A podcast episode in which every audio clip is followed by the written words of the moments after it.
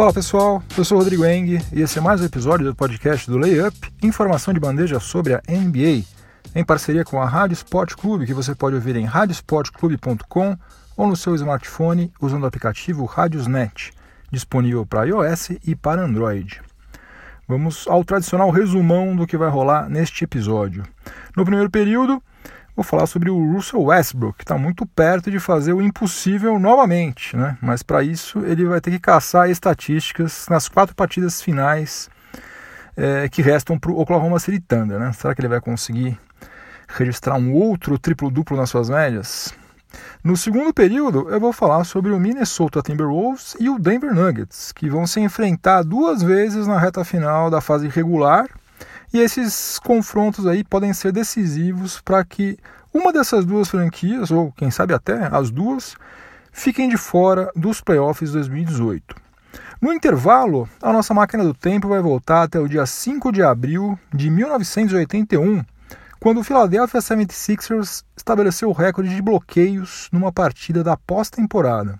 Depois, no terceiro período, eu vou falar um pouco sobre o San Antonio Spurs, que está se virando relativamente bem sem o Kawhi Leonard, muito graças ao Lamarcus Aldridge e à cultura que o Greg Popovich incutiu na franquia ao longo de duas décadas. Né? Mas vou falar um pouquinho sobre qual deve ser o futuro do Kawhi Leonard e também o futuro do próprio Spurs. E no quarto e último período vou falar sobre uma novidade que a NBA criou, porque agora os torcedores vão poder votar para ajudar a eleger os vencedores dos principais prêmios que serão distribuídos no NBA Awards. Só que na prática, como vocês vão ver, isso aí vai mudar pouca coisa nos resultados finais. Enfim, chega de delongas, vamos ao que interessa, o podcast do Layup está no ar. Faltam apenas quatro partidas para terminar a participação do Oklahoma City Thunder na fase regular e o Russell Westbrook está muito próximo de registrar um triplo-duplo nas suas médias de pontos, rebotes e assistências outra vez. Ele já havia se tornado apenas o segundo jogador na história da NBA a fazer isso na temporada passada, né, juntando-se ao Oscar Robertson. E por mais incrível que possa parecer, ele tem a chance de repetir a dose agora em 2017 e 2018. O Westbrook está com médias de 25,4 pontos, 9,8 rebotes e 10,2 assistências por partida.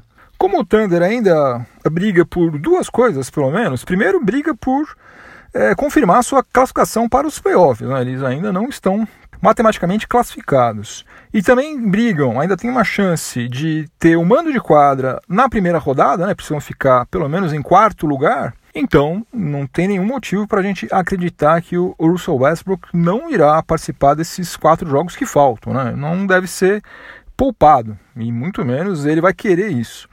A não ser que ele se me machuque, né? Vamos bater na madeira aqui para que isso não aconteça. Mas é, por decisão do técnico ou dele mesmo, dificilmente ele vai ficar de fora desses quatro jogos. Mas como vocês devem ter visto aí quando eu falei quais eram as suas médias atualmente, vocês devem ter percebido que ele está com uma média de 9,8 rebotes. Então, para ele conseguir registrar novamente um triplo-duplo nas suas médias, ele precisa chegar a 10 rebotes.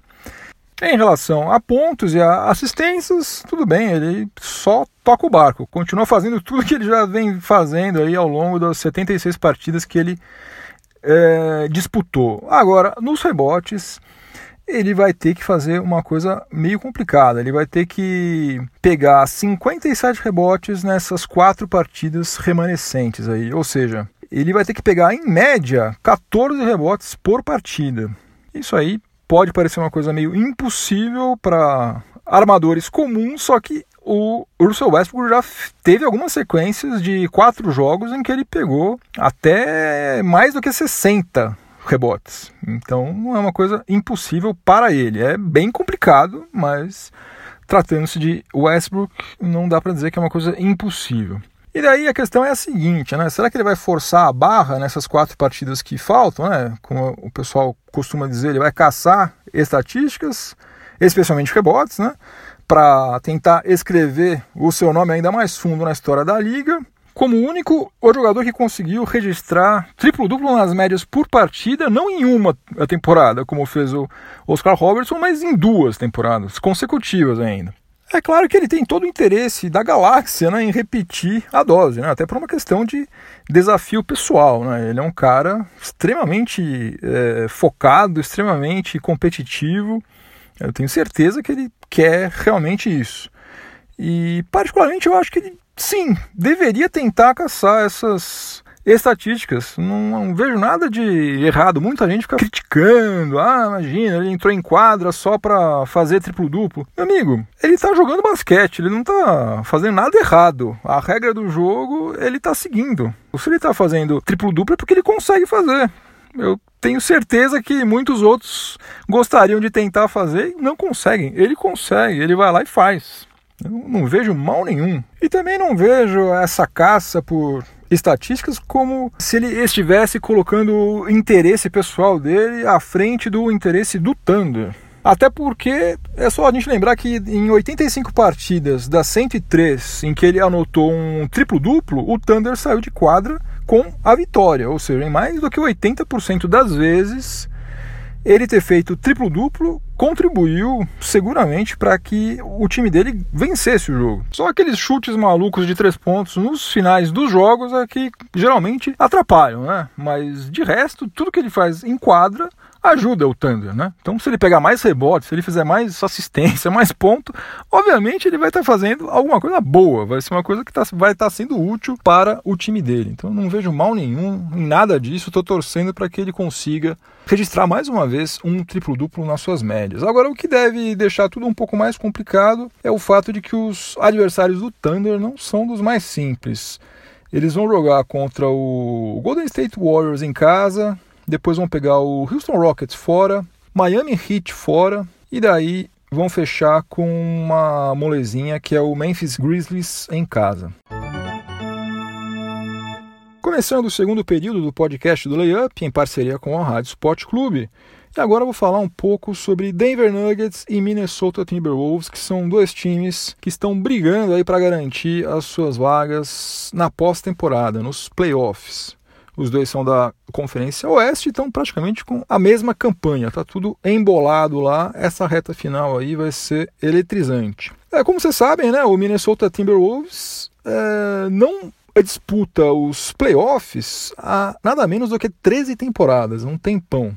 A seca do Nuggets é bem menor, né? É de apenas quatro temporadas, só que já está começando a ficar meio incômodo, né? Há algumas semanas parecia que essas duas franquias aí finalmente voltariam aos playoffs. Só que agora existe a possibilidade de que uma delas, ou até eventualmente as duas, acabem ficando de fora. Isso aí porque no dia em que eu estou gravando esse episódio, o Oeste tem cinco vagas sobrando que estão sendo disputadas por sete franquias. O Minnesota Timberwolves só tem mais quatro partidas a fazer, sendo que duas delas são contra o Nuggets e as outras duas contra times tecnicamente mais frágeis, né? Pelo menos em tese. Uma vai ser contra o Lakers e a outra vai ser contra Memphis Grizzlies. Grizzlies não quer mais nada com nada. Se eles conseguirem perder outra vez para o Memphis Grizzlies, daí realmente desiste, né? Já o Nuggets, por sua vez, ainda tem cinco jogos, só que nenhum desses jogos vai ser fácil. Né? Além desses dois jogos contra o Minnesota Timberwolves, o Nuggets ainda vai ter que enfrentar o Indiana Pacers, que é um time que já está classificado para os playoffs, está fazendo uma belíssima campanha. Los Angeles Clippers, que ainda tem remota possibilidade de se classificar, e o Portland Trail Blazers, que está sendo uma das sensações dessa temporada. É o terceiro colocado na disputadíssima Conferência Oeste, né? E já está com o seu assento garantido na pós-temporada. Ou seja, há chances consideráveis de que esses confrontos diretos entre Wolves e Nuggets tenham um grande peso na definição de uma das últimas vagas para os playoffs. Curiosamente, esses dois times aí têm várias similaridades, né? não é só a campanha deles que está muito parecida, não. Esses dois times têm elencos com vários talentos jovens, né? São dois times também que receberam pelo menos uma estrela na última free agency. O Minnesota Timberwolves contratou Jimmy Butler, né? que virou a alma do Wolves. E o Denver Nuggets contratou o Paul Millsap. E sendo que esses dois caras, esses dois reforços, né, desfalcaram durante muito tempo os seus respectivos times, né? O Amilsep ficou fora das quadras durante três meses, né? Atrapalhou demais a campanha do Nuggets. E o Butler já está desfalcando o Wolves desde, acho que se não me engano, 23 de fevereiro, alguma coisa assim. Já faz mais de mês. Além disso, esses dois times aí, eles também têm um desempenho ofensivo muito bom só que eles pecam demais defensivamente. Né? Defesa dos dois times é uma tragédia. Eu, sinceramente, gostaria de ver tanto um quanto o outro nos playoffs. Sinceramente, gostaria. Né? Eu torço pelos underdogs. Né? Gostaria muito de ver tanto Wolves quanto Nuggets e também Pelicans. Gostaria que esses três times entrassem. Só que playoffs, como vocês sabem, só entram oito times de cada conferência, não vai caber todo mundo. É, infelizmente, eu acho que um desses dois times aí vai acabar rodando. Qual deles eu não faço a menor ideia. Não apostaria um centavo porque eu não sei. Mas uma coisa é certa, esses jogos aí, esses dois jogos entre Wolves e Nuggets prometem ser eletrizantes, né? Prometem ser aqueles jogos de temporada regular, mas já com um jeitão de playoffs. Vamos ficar de olho que essas partidas aí prometem. Vamos acompanhar.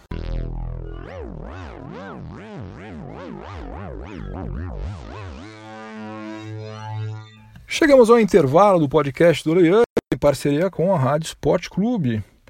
E agora nós vamos subir a bordo da nossa máquina do tempo para retornar até o dia 5 de abril de 1981, quando já estavam rolando os playoffs da temporada 1980-1981.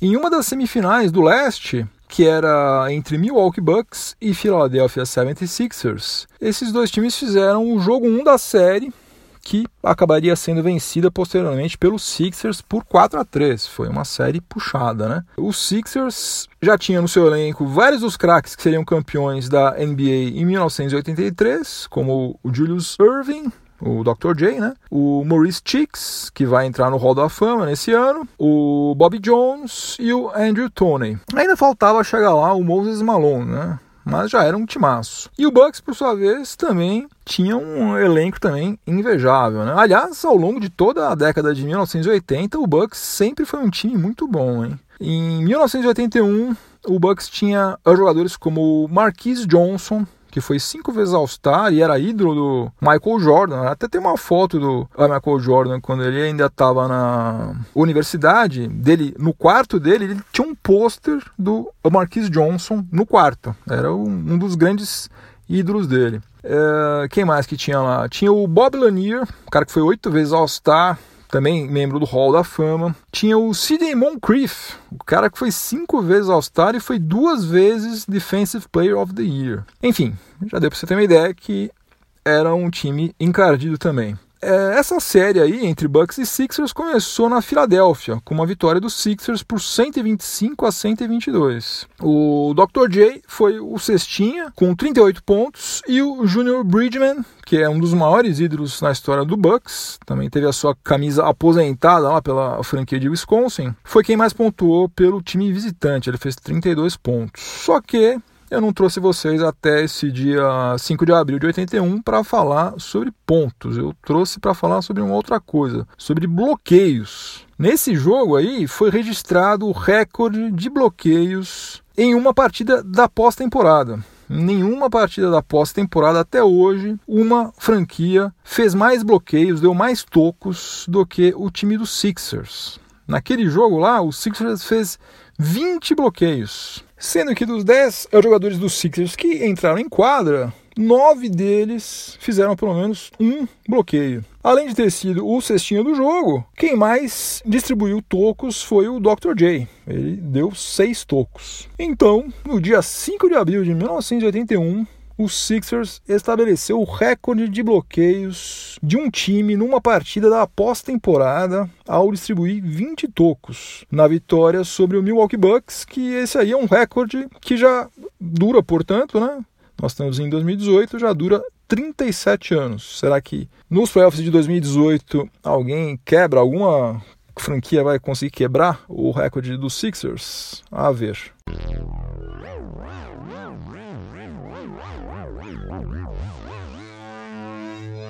Já desembarcamos da nossa máquina do tempo, estamos de volta aqui ao ano de 2018 para começar o terceiro período do podcast do Layup em parceria com a Rádio Sport Clube. E agora eu vou falar um pouco sobre o San Antonio Spurs. Vou dar uma filosofada primeiro antes de entrar no assunto principal, né? NBA é um território cheio de incertezas, né? A gente não pode colocar a nossa mão no fogo por praticamente nada, né? O mercado de jogadores é extremamente dinâmico, né? De uma hora para outra, o camarada que você nem imaginava é trocado, é dispensado, né?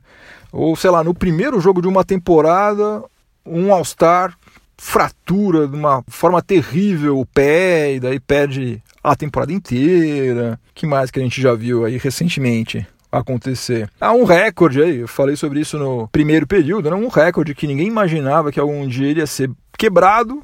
O camarada vai lá, quebra e depois está em vias de tentar quebrar outra vez. Ou seja, é um território realmente cheio de incertezas. Agora, eu vou fazer uma confidência. Eu, no meio de tantas incertezas que rolam na NBA, eu ingenuamente eu tinha uma convicção.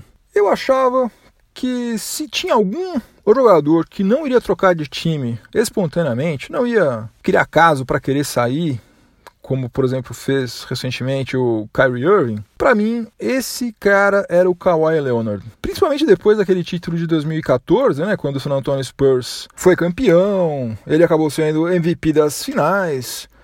É, eu achava que ele tinha criado um vínculo tão forte, mas tão forte é, tanto com o Popovich quanto com a franquia em si, a torcida e tal, que eu achava, sinceramente, que ele só ia sair de lá se algum dia o San Antonio Spurs quisesse mandar ele embora passar ele para frente. Ele querer sair de lá, eu confesso para vocês que eu nunca imaginava que algum dia isso iria acontecer. Só que agora, depois do que a gente está vendo nessa temporada, né, tem mais gente apostando que ele vai pedir para ser negociado do que que ele vai continuar por lá. Para mim, realmente é uma surpresa e tanto. E, e tem uma outra coisa, né? A essa altura, se bobear até o front office do San Antonio Spurs, talvez já esteja realmente preferindo é, passá-lo para frente, né? Porque afinal de contas eles gastaram mais de 18 milhões de dólares com o salário dele na temporada 2017-2018 sendo que ele só jogou nove partidas. Apesar de o departamento médico do Spurs já ter dado carta branca para ele voltar às quadras há muito tempo, ele não volta. Ele fala: ah, não, não estou bem, não estou me sentindo bem ainda, não estou confiante. Aliás, juridicamente, eu não sei como é que isso aí funciona, né? Porque o jogador simplesmente não vai trabalhar porque ele acha que ele está com um problema físico, contrariando o que os médicos da franquia que paga ele dizem, né? Os médicos falam que ele pode jogar e ele disse não, eu, apesar do que vocês estão falando, eu prefiro não jogar, viu? Não, não vou jogar. E fica tudo assim mesmo. Ele recebe salário gordo em dia, fica tudo bem. Isso aí eu confesso que eu não sei como é que funciona. Enfim, para mim toda essa novela aí do Kawhi é uma surpresa gigantesca. Eu durante um bom tempo ainda fiquei achando que era simplesmente um joguinho de cena do Popovich para tentar fazer com que ele fosse poupado, chegasse nos playoffs bem fisicamente, mas depois deu para perceber que não era nada disso. Ele realmente está se rebelando lá, né? E, aliás, esse é um dos problemas com as pessoas que são muito introspectivas, né? No final das contas, a gente nunca sabe ao certo o que, que elas estão pensando. Eu não achava que ele tinha a personalidade de um cara que fosse assumir essa posição antagônica assim em relação ao front office do San Antonio Spurs. Talvez esteja acontecendo alguma coisa que a gente ainda não saiba, né? Mas com base nas informações que a gente tem atualmente, eu confesso que eu fiquei meio decepcionado com a atitude do Kawhi. Acho que ele está deixando o time dele na mão, ou pelo menos eu acho que ele tinha que falar. Ele tinha que chegar, chamar uma coletiva e falar: Ó, oh, tá acontecendo o seguinte, assim, assim, assim, assado. A sorte dos Spurs é que o Lamarcus Aldridge, aos 32 anos de idade, está fazendo uma baita temporada. Ele está com médias de 23,1 pontos e 8,4 rebotes, chutando acima de 50% nos arremessos de quadra. E o San Antonio Spurs venceu 8 das últimas 10 partidas, incluindo vitórias sobre o Houston Rockets, sobre o Golden State Warriors e sobre o Oklahoma City Thunder, que são potencialmente três dos times mais fortes, não somente da Conferência Oeste, Oeste, mas da NBA como um todo. Agora, o Spurs ainda joga contra os dois times de Los Angeles, né? Joga contra o Clippers e o Lakers. Vai pegar ainda o Trailblazers, que é páreo duro. Vai ter um, uma molezinha, que vai ser o Sacramento Kings. E fecha fora de casa, jogando contra o New Orleans Pelicans. Né? Um jogo que pode ser de vida ou morte lá para o time de New Orleans. É, vou deixar aqui a minha aposta. Eu acho quase impossível que os Spurs não se classifique para pós-temporada. Acho que eles vão conseguir garimpar. Não sei se vão ter mando de quadra, daí já é outra história, mas entre os oito, eu tenho quase certeza que eles ficam. Agora, passando sem Kawhi Leonard, eu não vejo o San Antonio Spurs indo muito longe nos playoffs. Posso estar enganado, mas a impressão que eu tenho é essa. No quarto e último período do podcast do Layup, em parceria com a Rádio Sport Clube, eu vou falar sobre o NBA Awards porque temos uma novidade. Até o dia 13 de abril, a gente, nós, torcedores, réis mortais, nós podemos votar através da internet para ajudar a eleger os vencedores dos seguintes prêmios: o de MVP, o de Defensive Player of the Year, o de Sixth Man of the Year, o de Rookie of the Year e o de Most Improved Player. Quem quiser pode participar de duas formas, só tem duas formas. Uma delas é acessar o site nba.com e deixa lá o seu voto. Tem que fazer um cadastrinho lá, mas é jogo rápido. E a outra forma, que é bem mais simples, é através do Twitter. É, então, imagine que você queira votar no Ben Simmons para Rookie of the Year, que coincidentemente é o meu voto. Nesse caso, você teria que twittar o seguinte: hashtag Kia Roy, Roy de é, Rookie of the Year, depois Ben Simmons, depois hashtag Sweepstakes. Se você quiser votar no James Harden para MVP, que é também um dos meus votos, escreva o seguinte: é, hashtag Kia MVP James Harden, hashtag sweepstakes. Esse sweepstakes aí é porque é o seguinte: quem mora lá nos Estados Unidos, participando através do Twitter, está concorrendo a um prêmio independentemente se você votar no cara que vai ganhar ou não. Basta você votar que você concorre a uma viagem para ver um dos jogos das finais com tudo pago. Só que infelizmente para nós brasileiros, terceiro mundistas, isso não vale, só vale para quem mora lá nos Estados Unidos.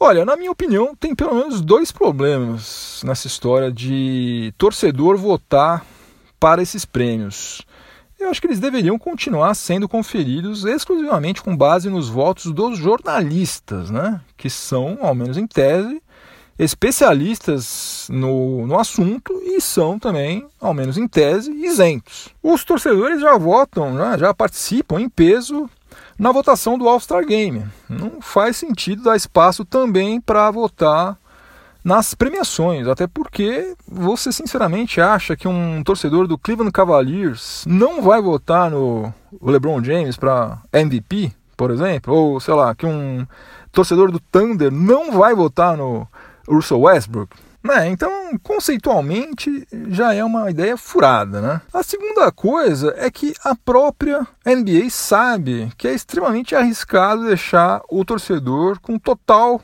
liberdade para eleger o MVP, Rookie of the Year, Six Man. Eles não querem isso.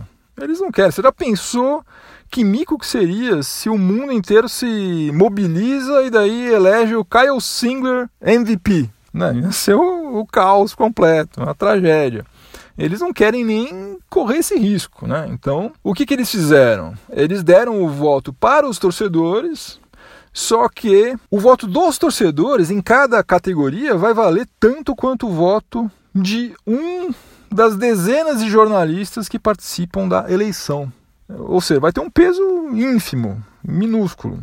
Então é muito improvável que esses votos dos torcedores tenham alguma repercussão nos resultados finais. Então, na prática, só vai valer mesmo a pena para os norte-americanos lá que vão concorrer aos prêmios distribuídos pela Kia, né? Que é a montadora que é patrocinadora do NBA Awards, porque de resto não vai valer para mais nada. Fim de jogo, acabou mais um episódio do podcast do Layup. Se você estiver ouvindo em alguma plataforma de podcast, aproveite para avaliar positivamente o podcast do Layup e me dar uma força. Se você estiver ouvindo na Rádio Sport Clube, continue sintonizado por aí que vem mais informação esportiva de qualidade na sequência. Uma boa semana para todo mundo, muitas emoções na reta final aí da fase regular e no final da semana tem mais um episódio fresquinho para vocês aí. Abração, tchau, tchau.